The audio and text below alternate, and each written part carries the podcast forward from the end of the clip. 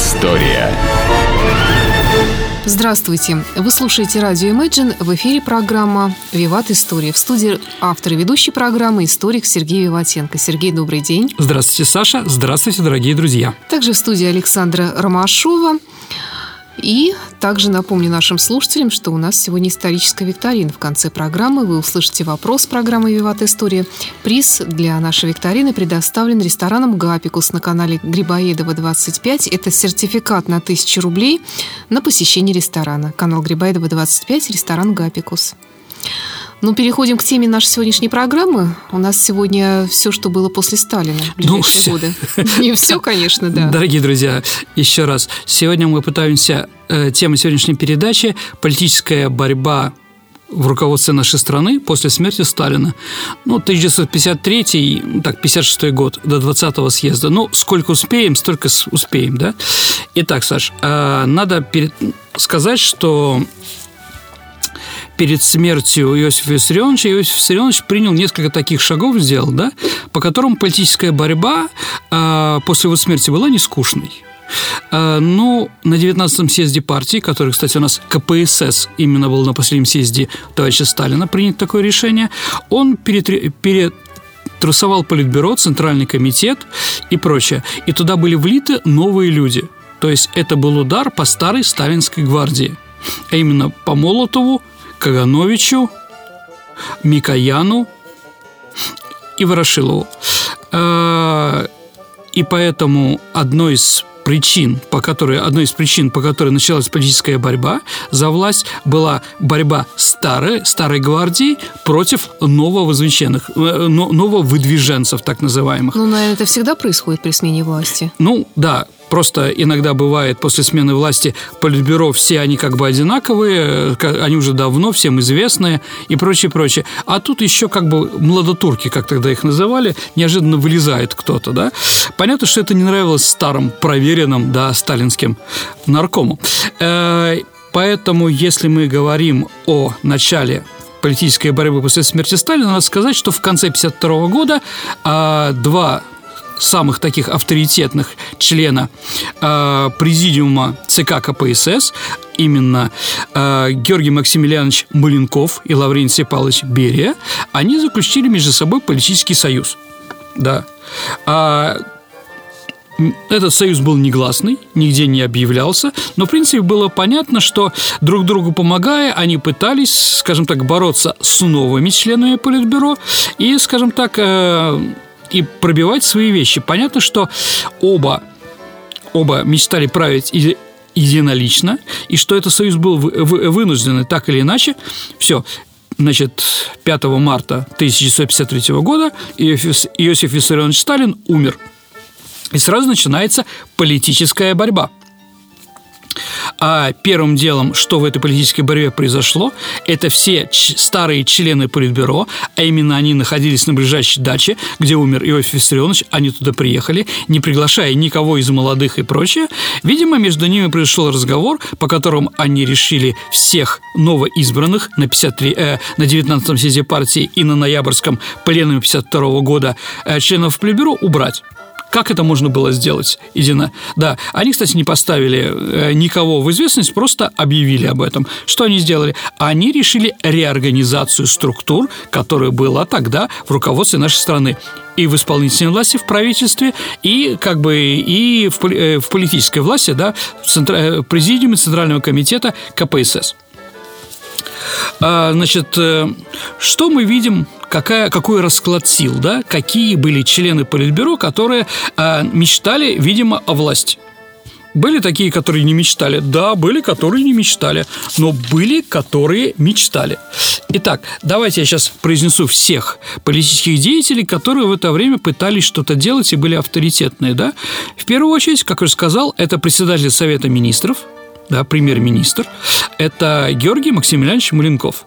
Второй человек – Лаврентий Павлович Берия. Ну, кто такой Берия? Ну, мы поговорим немножко попозже, да, я думаю, всем известный. Третий, как мы знаем, кто победители, как хорошо, когда мы знаем уже, кто победит, да, а вот и поэтому с, этих позиций показываем, какие мы умные. Никита Сергеевич Хрущев. Также членами Политбюро были э, Булгарин, э, Микоян, Молотов, Ворошилов, Каганович, ну и также к ним потом, э, скажем так, к ним пришел еще министр обороны Жуков. Понятно, что министр обороны всегда силовик, но это было немножко попозже. Вот члены Политбюро и вот три человека, которые начали борьбу за власть. Итак, э, так как борьба за власть началась сразу, 5 числа, то, наверное, самым сильным и самым авторитетным из этой троицы был Георгий Максимiliaнович. Во-первых, он предвидел все эти вещи. Во-вторых, он был действительно на руководящей роли. А Лаврентий Павлович Берия, в принципе, э, в принципе, э, в то время, с 45 -го года, хотя у нас есть такая вещь, что он отвечал за силовиков, нет, с 45 -го года он не был ответственен ни за МГБ, нынешнее ФСБ, да, ни за Министерство внутренних дел. Поэтому говорить о том, что он был тоже там самый опытный, авторитетный и прочее, нет. Один из самых умных – да, сто процентов. Третий Никита Сергеевич Хрущев был вообще практически без должности, он был секретарем ЦК КПСС. А, итак, передовица газеты «Правда» на следующий день после смерти, где была террорная статья, да, там упоминается только три имени в передовице. Это Ленин, будем жить по-ленински – будем жить по-сталински. Да, и третья фамилия – это Маленков. То есть Маленков упоминался. И это не случайно. А, первым решением, которое приняло а, вновь избранное э, э, Политбюро, было тоже интересное, Саша. Это назначить Хрущева, Маленкова и Берию ответственными за приведение архивов Сталина в порядок. Как вы думаете, Саша, для чего такое интересное первое решение и по архивам? Ну, компромат друг против друга, понимаете? Чтобы никуда не пропал, чтобы они руководили, чтобы весь компромат уничтожить. Э, ведь, еще раз, борьба начинается, и им нужно опираться на что-то. А операция, ну, они в конце концов приняли такое решение, а именно критиковать Иосифа Виссарионовича. То есть он во всем виноват. То есть из-за того, что они, скажем так, переключили стрелки на Иосифа Виссарионовича, они как бы говорят, виноват во всем Сталин, а Политбюро ни в чем не виновато. И мы тоже ни в чем не виноваты. Но они считали, что это как бы у них пройдет. Нет, у многих не прошло. А вообще, какое отношение имели эти три человека, например, к политической борьбе и к массовым репрессиям, которые происходили? Прямое. Понятно, что э, Лаврентий Павлович Берия руководил, э, скажем так, силовиками с 1938 года по 1945. Понятно, что репрессии в, этом, в это время тоже происходили, и понятно, что имеет отношение.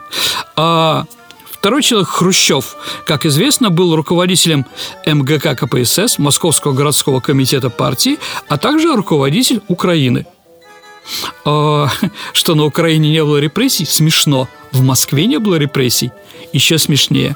Но мы знаем еще знаменитую фразу, э, письмо э, Хрущева, в котором он говорил, что э, он просит увеличить квоты, значит, увеличить квоты по уничтожению врагов народа в городе Москва.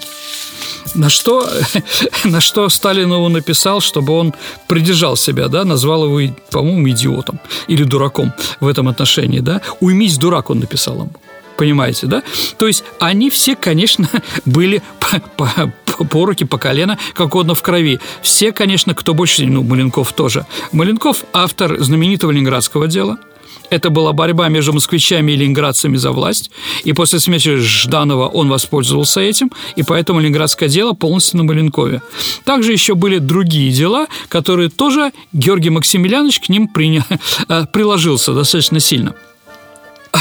Итак, Вроде, да, с первого дня Маленков руководитель, но уже 13 марта, видите, какая борьба шла, закули... подковерная, как тогда говорили, да?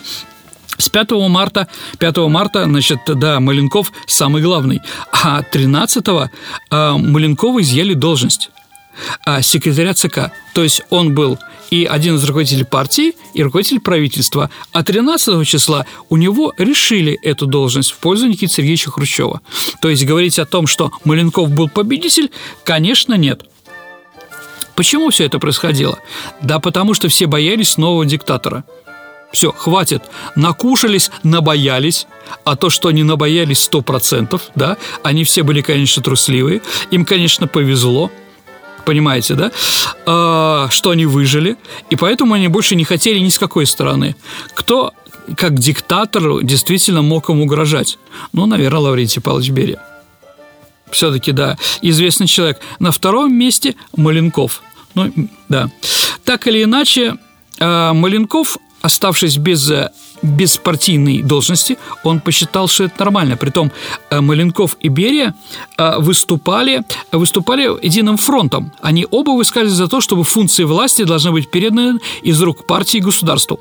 То есть они считали, ну и Сталин, кстати, тоже так считал последние годы, что партия должна быть только идеологическим рупором власти, да, а все остальное было в руках партии. Что, да, и Маленков начал сокращения аппарата и правительственного, и партийного были уволены за эти два месяца, вот с марта месяца, да, 100 тысяч человек. Также были запрещены так называемые оплата э, премий в конвертах. То есть э, с 37-40 года все руководители получали еще зарплату в конвертах. То есть а, объявляли для людей, что они получают примерно тысячу рублей, на самом деле они получили 5 тысяч рублей. Ну, я примерно говорю, понимаете, да? То есть были конверты, появились как раз там. Маленков их тоже уничтожил. Ну, молодец, это демократично и прочее. Но, с другой стороны, это слабо.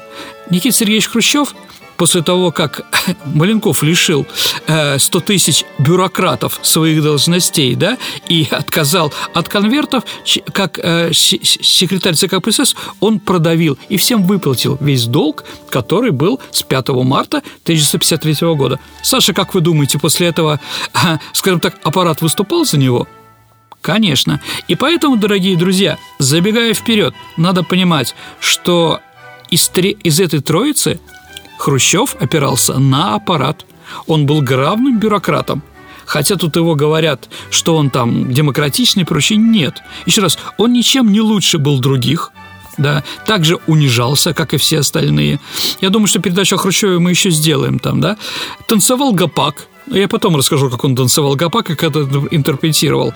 А, вот, было малограмотный и прочее. Но вот он опирался как раз на это. Маленков хотел что как председатель Совета Министров, чтобы на правительство опираться, да, а Берия, в принципе, ну, у него, наверное, тоже были такие же вещи, э, скажем так, он был действительно менеджер такой, холодный, достаточно циничный, но, наверное, тоже на него был, дикта... э, скажем так, он мог опираться и на диктаторские какие-то вещи.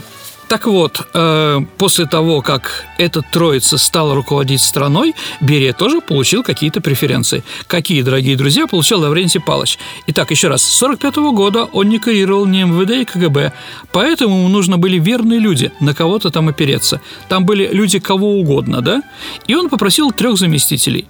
И ему Далее Гаглидзе, это бывший руководитель КГБ по Ленинграду, автор ленинградского дела, Круглов, ну тоже знаменитый человек, и третий Серов. В него у нас на, э, на Урале есть город Серов, оттуда наш боксер Константин Дзю.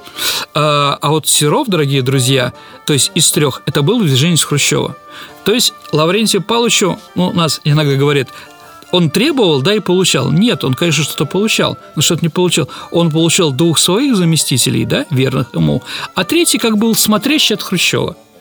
То есть началась вот эта борьба, это вот возня за власть, эти противовесы и так далее и тому подобное. Кстати, что же сделал э, Лаврентий Павлович, будучи э, ответственный за силовые структуры вот за 53 год, пока его не арестовали, да?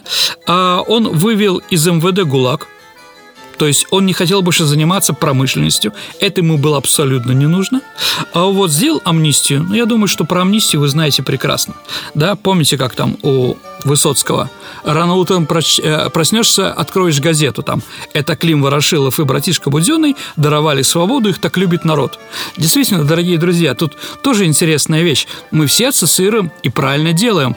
А амнистию 53 года, холодное лето 53 помните, да, а с Лаврентием Павловичем Берием.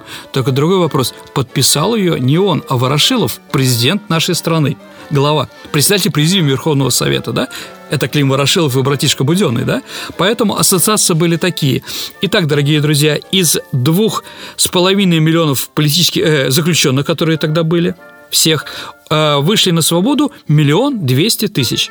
практически сразу после смерти товарища Сталина. В основном это были уголовники, конечно, да, но кого, в первую очередь, это женщин, кто меньше пяти лет, получил до пяти лет. Если женщина имеет детей до 10 лет, всех их э, освобождали. То есть шаг был достаточно большой и правильный. Ну, понятно, мы прекрасно понимаем и по Хрусталев машину, и по холодному лету, что страну захлестнула сразу уголовка. Это тоже столько уголовников пришли, непонятно на что. Ну и понятно, что после этого Лаврентий Павлович э, резко, э, из-за резкого увеличения преступности поставил МВД в усиленный режим тоже его как бы сила, да, его контроль над всеми, над всеми вещами, которые происходят. А, и также Лаврентий Павлович закрыл несколько дел и освободил по политическим делам товарищей. Да? Вообще первый приказ в начале апреля – это было закрытие э, дела врачей. Но оно было, конечно, беспрецедентным. Еще раз, мы, дорогие друзья, сделаем передачу про, дело, про эти дела послевоенные, дело врачей, ленинградское дело, но об этом еще поговорим. Вот. Главное, конечно, для себя он закрыл мигрельское дело – Саша, кто такие мигрелы? Ну вот как раз хотел спросить тебя. А, грузины, Саша, являются неоднородным монолитом. Грузины делятся на несколько поднародов, подэтносов, как бы сказал Лев Николаевич Гумилев, да? Так вот, э, вокруг Тбилиси это Картли, да?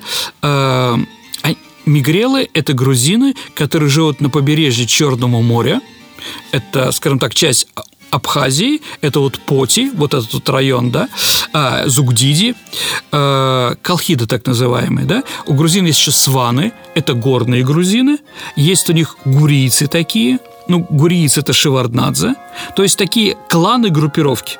Да, и они отличаются.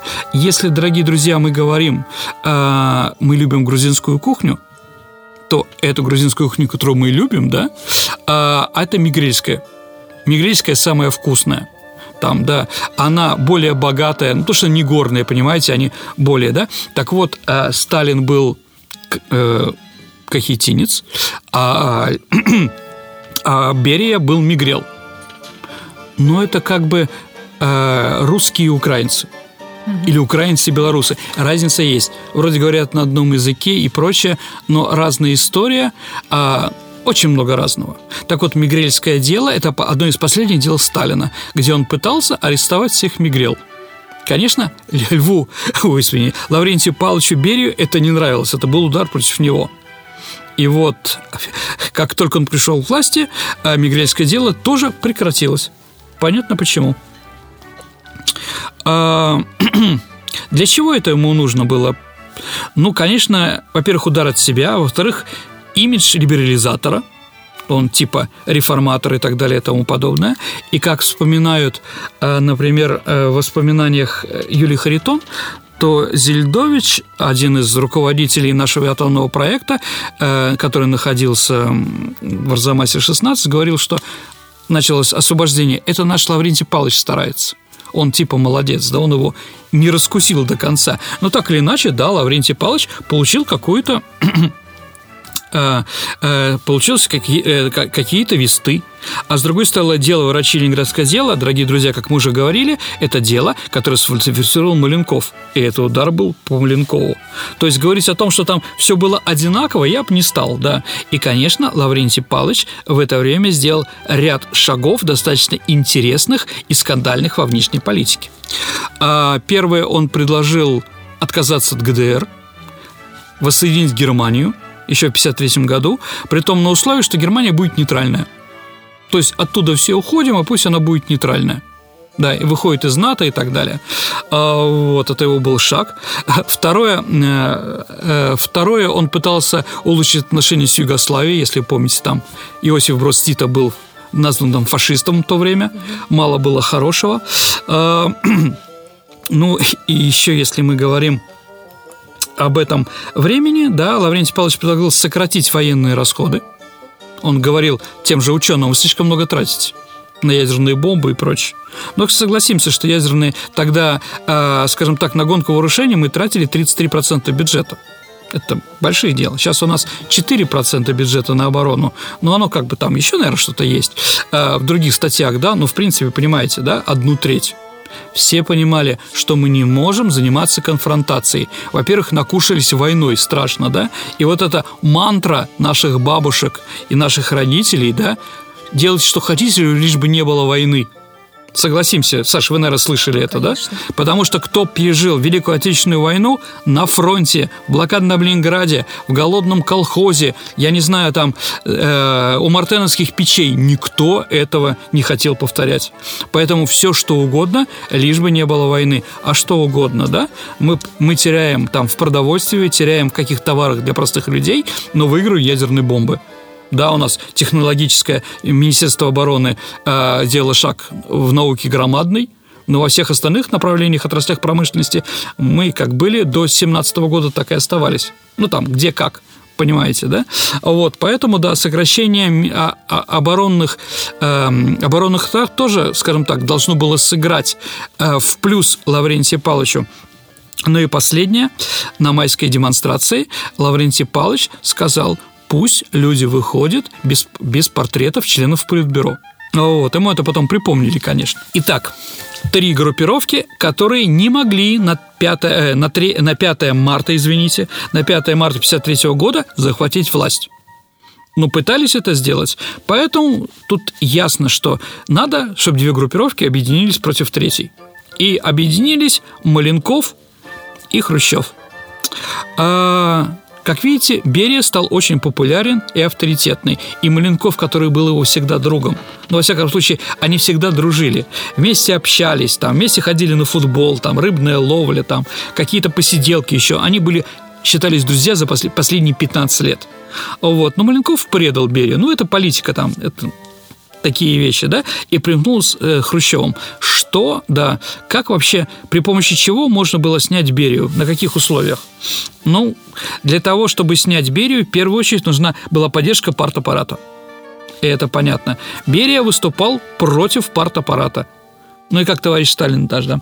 Второе, нужен был силовой компонент, потому что мы понимаем, что в Министерстве внутренних дел есть, э, есть военные структуры – которые, да, а при Лаврентии Балыче были очень сильные МВД. Поэтому нужна операция Министерства обороны. И, скажем так, через, э, через Жукова, да, через Жукова был организован этот заговор, что именно военные генералы и маршал э, арестовали как раз Лаврентия Павловича Берия. Но об этом еще поговорим. Ну и, конечно, третье – это силовое, э, то есть большинство ЦК. Надо, чтобы решение, то, что Лаврентий Павлович враг народа, за это тоже проголосовали. Но с этим как бы проблем нет, потому что Лаврентия Павловича все боялись. Понятно почему? Потому что он, в первую очередь, ссылался с этими репрессиями. И когда Берия заявил, что решение должен принимать не Центральный комитет, а Совет министров, я думаю, тут тоже все, тут весь Совет мини, э, э, то есть принимать не ЦК, а Совет министров, что понятно уже, даже если кто-то и был за, э, за Берию в, в Политбюро, они все от него отвернулись.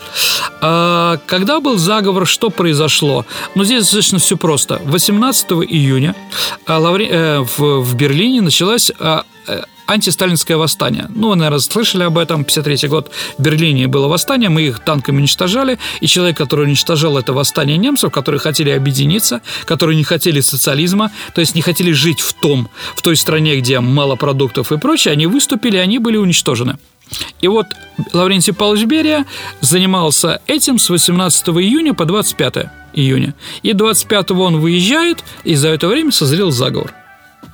А, по заговору он на политбюро должен быть а, а, на политбюро он должен был переехать и там арестован.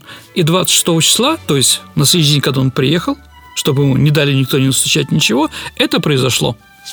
Итак, что мы можем, что мы можем знать, да, как бы есть две, два мнения на самом деле. Первое, которое озвучил Никита Сергеевич Хрущев, то, что он руководил этим заговором, и то, что э, он был арестован, Берия был арестован генералами, э, генералами, потом был отправлен, э, был э, отправлен и судим в декабре 1953 года, его расстреляли.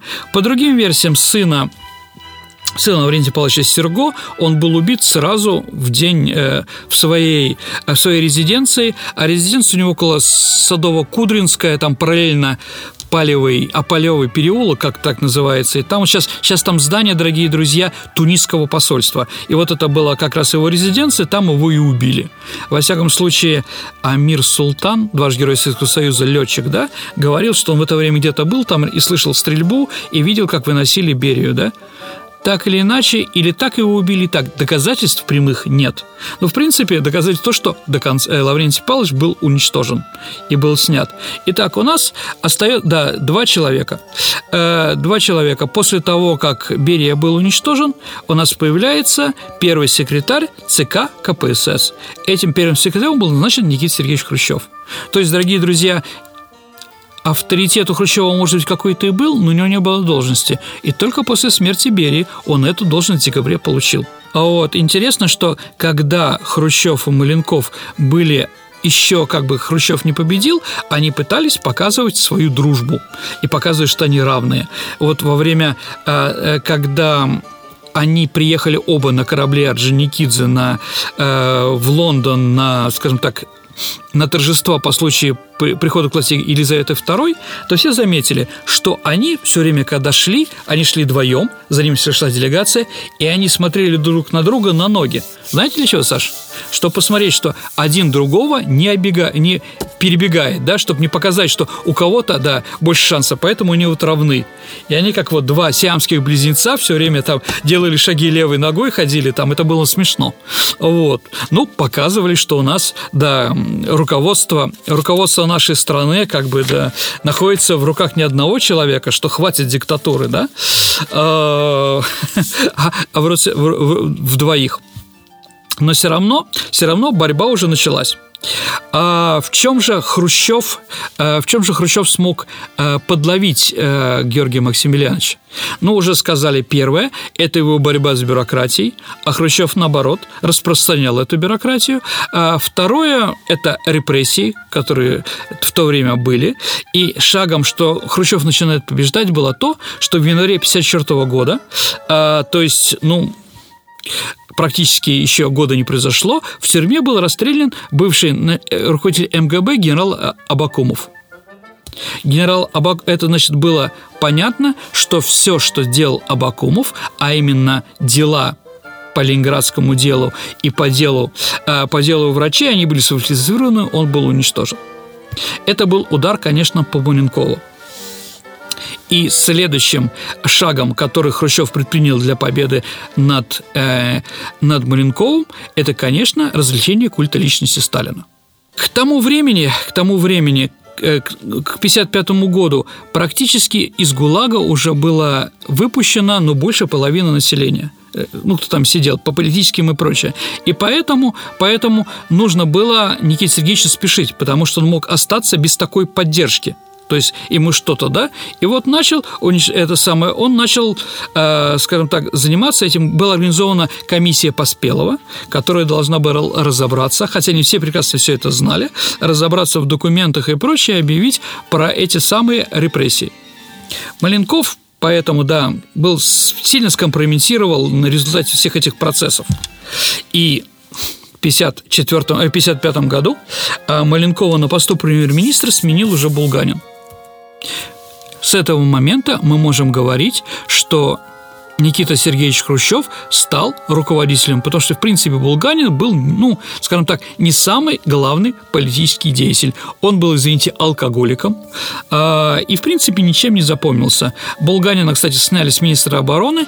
Э, министром обороны становится Жуков.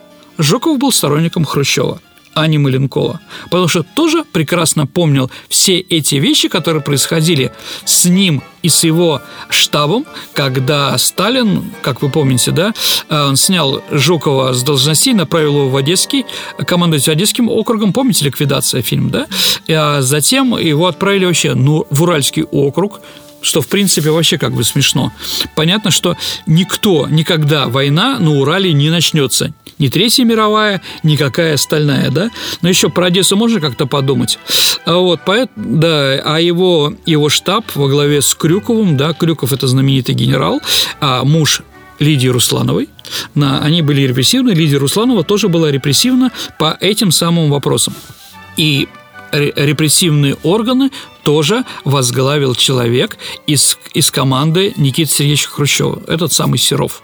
То есть официально, да, мы говорим, что власть у Хрущева стала, э, скажем так, он стал первым человеком во всей стране после 20-го съезда партии. На самом деле, дорогие друзья, на год раньше, но это уже как бы были уже детали. Почему культ личности Сталина помогал и почему надо было его, скажем так, э, скажем так, о нем говорить? Ну, потому что, извините, приходят люди – да, которых только что освободили, тоже надо доказать, что они были невиновны и так далее и тому подобное. Но там доходило до смеха. А вы знаете, что э, Лидия Тимощук, это женщина, которая написала о том, что э, фельдшер, который, что врачи засудили, э, залечили Жданова, да, и за это дали орден Ленина, после того, как дело врачей, как Сталин умер, у нее отобрали этот орден. Это вообще такое фантасмагория, конечно. А, вот. Дальше. Если сейчас в литературу возвращаются запрещенные авторы – какие-то, да, то тоже надо, почему они были запрещены? Надо было как-то подводить какой-то фундамент. Поэтому, понятно, всем было уже понятно, что, что культ личности надо уничтожать. Вообще, если мы говорим, что такое разделение Хрущевым культа личности Сталина, то это, наверное, надо сказать, это только московские процессы политические 1936-1938 года. То есть он по ним ударил, да, это вот дело военных, а, дела репрессированных членов партии именно этого периода. Раньше типа уничтожение э, там Каменева не уничтожение, а снятие Каменного Зиновьева, Бухарина, об этом как бы не говорилось. Понимаете, да? Только этот период. Только в этом несет Сталин, э, Сталин и партия тоже, да, в меньшей степени, да, э, скажем так, э, виноваты в репрессиях. Дальше, если мы говорим, это неудача в первых этапах Великой Отечественной войны. Ну, понятно, что Хрущев, опять-таки, не называл других никаких фамилий. Итак, все эти люди сидели в политбюро, когда Хрущев это выполнял, но ни одной фамилии, кроме репрессированных Берия, на которого все звалили опять-таки, да, вплоть до того, что он британский шпион, что, конечно, этого не было, да. А, вот э, э все члены Политбюро остальные, в том числе даже Маленков, да, Хрущев об этом молчал, но у него как бы был туз в рукаве, он в любой момент мог его вытащить. Хотя тоже за это отвечал, но в меньшей степени. Итак, Хрущев побеждает. Он убедил мир и советских людей, что культ Сталина не поколебал, не поколебал природу социалистического строя, что было понятно, что если он начнет критиковать социалистический строй, я думаю, Советский Союз рухнул бы намного быстрее. Да как бы он на некоторое время сократил все эти вещи. Да, Маленков признал свои ошибки и покаялся, что он еще недостаточно опытен для столь высокой руководящей должности, да, и ушел со всех должностей, да. А Маленков бы остался только заместитель председателя Совета Министров. Все в этом отношении, да, тоже как бы было понятно. Итак, Никита Сергеевич Хрущев становится новым руководителем нашей страны – еще раз, опираясь на критику Сталина, хотя он сам был сталинистом, сам был ответственным, да, говоря о демократии, опирается он на политбюро, на бюрократию, что тоже смешно. Поэтому мы еще поговорим о оставшейся, да, оставшейся 7 лет правления Никиты Сергеевича Хрущева. Я думаю, на следующем, э, в следующий раз. Ну что ж, тогда переходим к викторине. Э, у нас, напомню, приз разыгрывается. Это сертификат на 1000 рублей на посещение ресторана «Гапикус» на канале Грибоедова Кирова, 25 угу. в Санкт-Петербурге. И вопрос, который ты хотел сегодня задать. Да, дорогие друзья. А сегодня вопрос будет такой. Как называется роман Ильи Оренбурга об этом времени? И это название романа стало нарицательным названием этого времени. Ваши ответы вы можете оставлять на сайте imagineradio.ru в специальном разделе. Э, это анонс программы «Виват История». Там есть специальная кнопочка «Задать вопрос» или «Прислать ответ». Вот нажимаете ее, пишите ваш вариант ответа. Не забывайте также писать ваше имя, фамилию да. и номер телефона, чтобы мы потом могли с вами связаться и вручить приз. А приз – хороший сертификат на посещение ресторана «Гапикус» да. на канале Грибоедова 25. Ну что ж, тогда на сегодня все. Спасибо. Да, я думаю, что достаточно. Автор и ведущей программы историк Сергей Виватенко и я, Александра Ромашова, прощаемся с вами. До встречи через неделю. До свидания. Виват.